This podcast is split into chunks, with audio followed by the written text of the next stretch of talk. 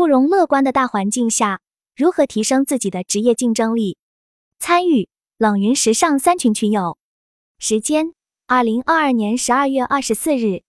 庄主：听水杠杭州杠 UX 设计师。参与者：白泽杭州副三群副群主，Lira 上海副一群副群主，吴凌晨北京学生。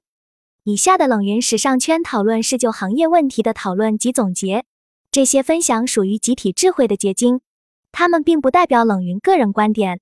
希望通过此种方式，能让更多行业人士受益。受疫情整体经济环境的冲击，二零二三年的就业形势相对往年更加不容乐观。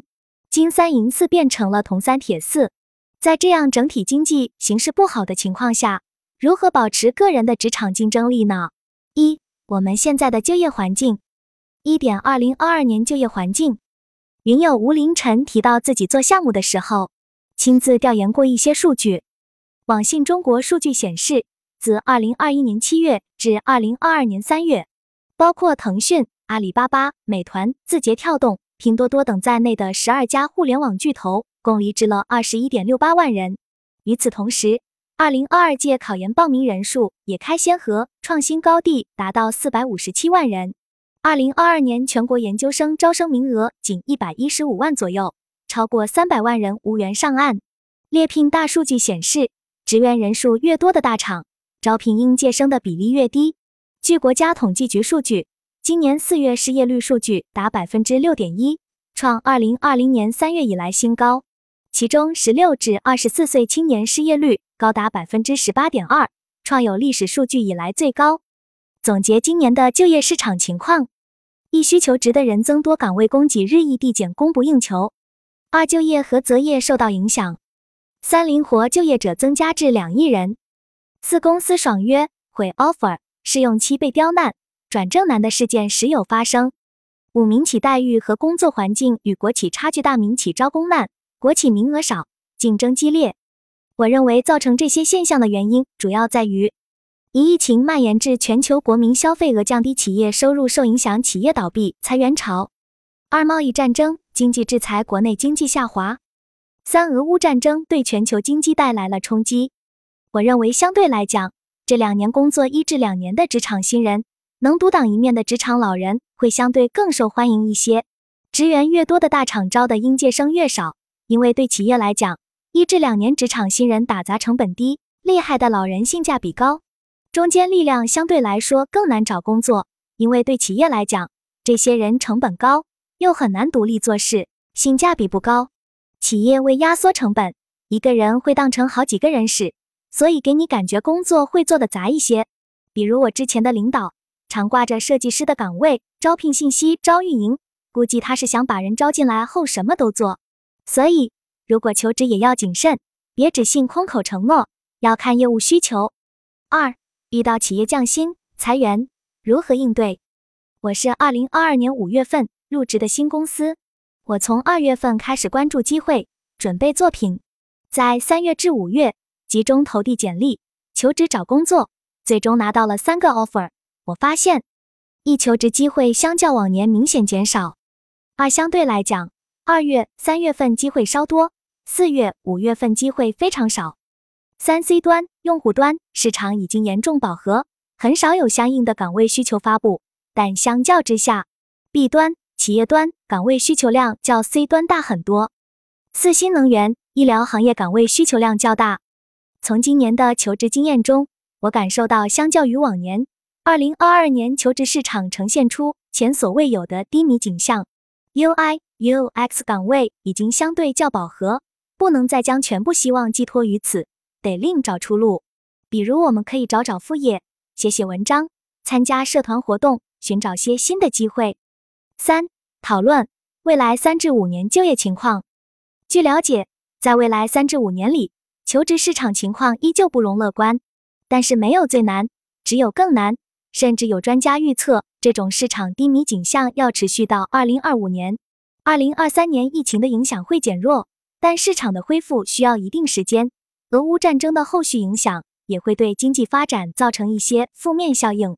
与此同时，每年直线攀升的高校毕业生会让岗位的供应更加紧张，这个内卷的主要矛盾依然得不到解决。云友白则认为，以能源为例，在一些分析视频里提到，德国一些制造企业已经开始外流了，而国内因为各方面原因，这两年通胀速度不像欧美国家那样快。但防疫放开后，接下来可能要面临输入性通胀的风险。这是战争当时对石油等能源的需求所决定的，但其影响远不止于此。双方战后对于环境建设。经济制裁等一系列措施，在全球贸易的大环境下，都会形成蝴蝶效应，影响各国的能源、建材、房产、金融等各个行业。但这些目前我们都无法改变。二、应对策略一：做好自我评估。如今大环境消极，对个人求职发展造成了很大难度。如果我们能够选择自己擅长的事情作为职业，在职场上获得好的生存，就相对容易些。每个人的长短板都不一样，就像兔子学长跑，总比学游泳要容易得多。这就要求我们做好自我评估，想清楚个人能力长板，同时也要清楚个人职业兴趣所在。我们可以自己回想一下，平时做哪些事情比较顺手，也可以向平时一起工作的同事去了解，或者借助测评工具，比如霍兰德职业倾向测评小程序公众号。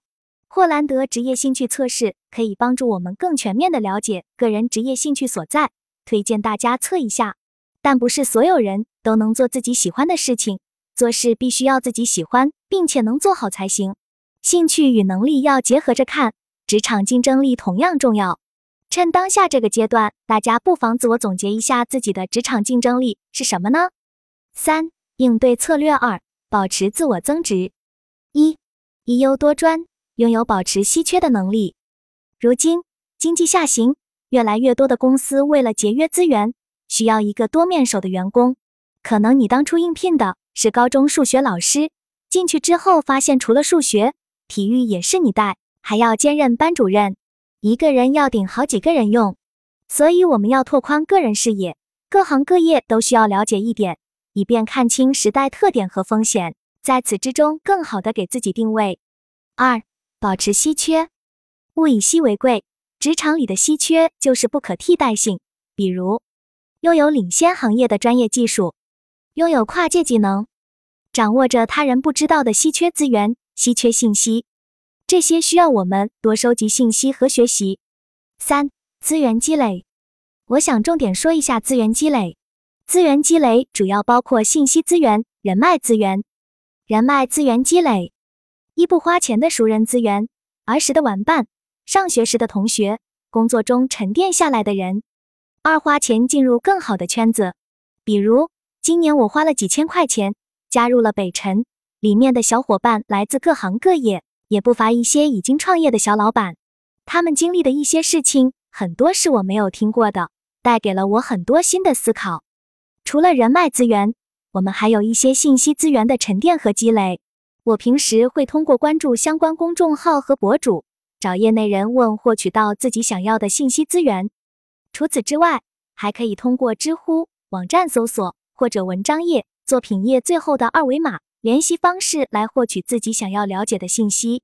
当然，也有一些信息是比较难获取到的，比如我有一个做室内设计的朋友告诉我，他所在的行业在市场上几乎不教真东西。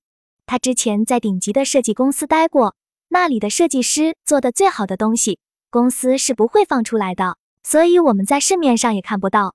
虽然我们有互联网，生活在信息爆炸的时代，但是有一些好东西是不公开的，比如大厂设计师的内部作品集是不对外公布的，即使公布出来，里面很多东西也都是有删减的，你很难看到其作品全貌，他的完整分析思路。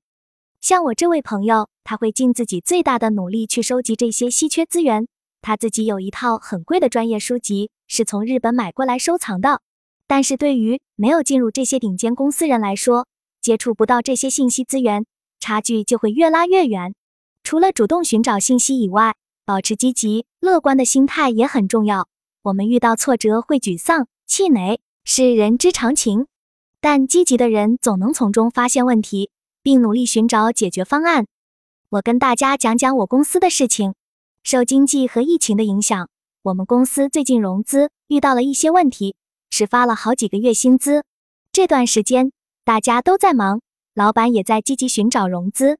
近段时间，断断续续有些投资人过来参观公司，跟老板进行商谈，也有陆陆续续离开的同事，选择相应的法律途径维护自己的权益，要回了拖欠的工资，找到了新的工作机会。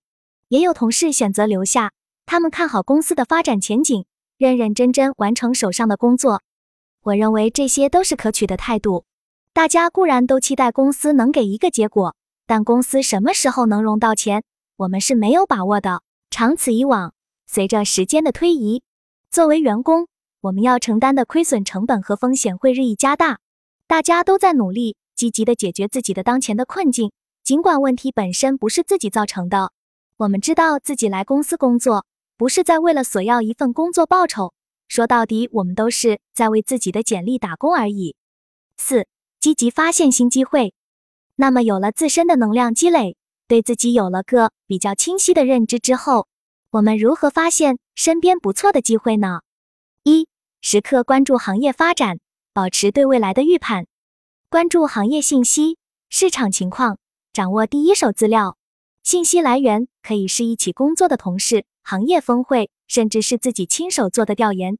推荐几个行业信息网站：发现报告 （https: 三 w 点 x 报告点 com），rp。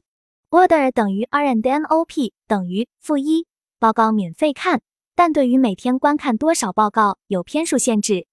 罗兰贝格 https 三 w 点 c h n m c 点 com 井号战略管理咨询公司。未来智库 https 三 w 点 sc 点 com 产业信息网 https 三 w 点 chicks 点 com 只有集 https 三 w 点 jobwe 点 com 工作职位信息搜索。二，做好对过去的复盘和对现在的把握。我们要做好对过去的总结复盘，把握现在，把自己手头上的事情做好。在经济形势不好的情况下，对自身能力能有个清晰的认知，同时做好自身能量储备，不断扩充自己的能力圈，关注外界机会，保持对行业市场信息的敏感度。是保持职场竞争优势的不二法门。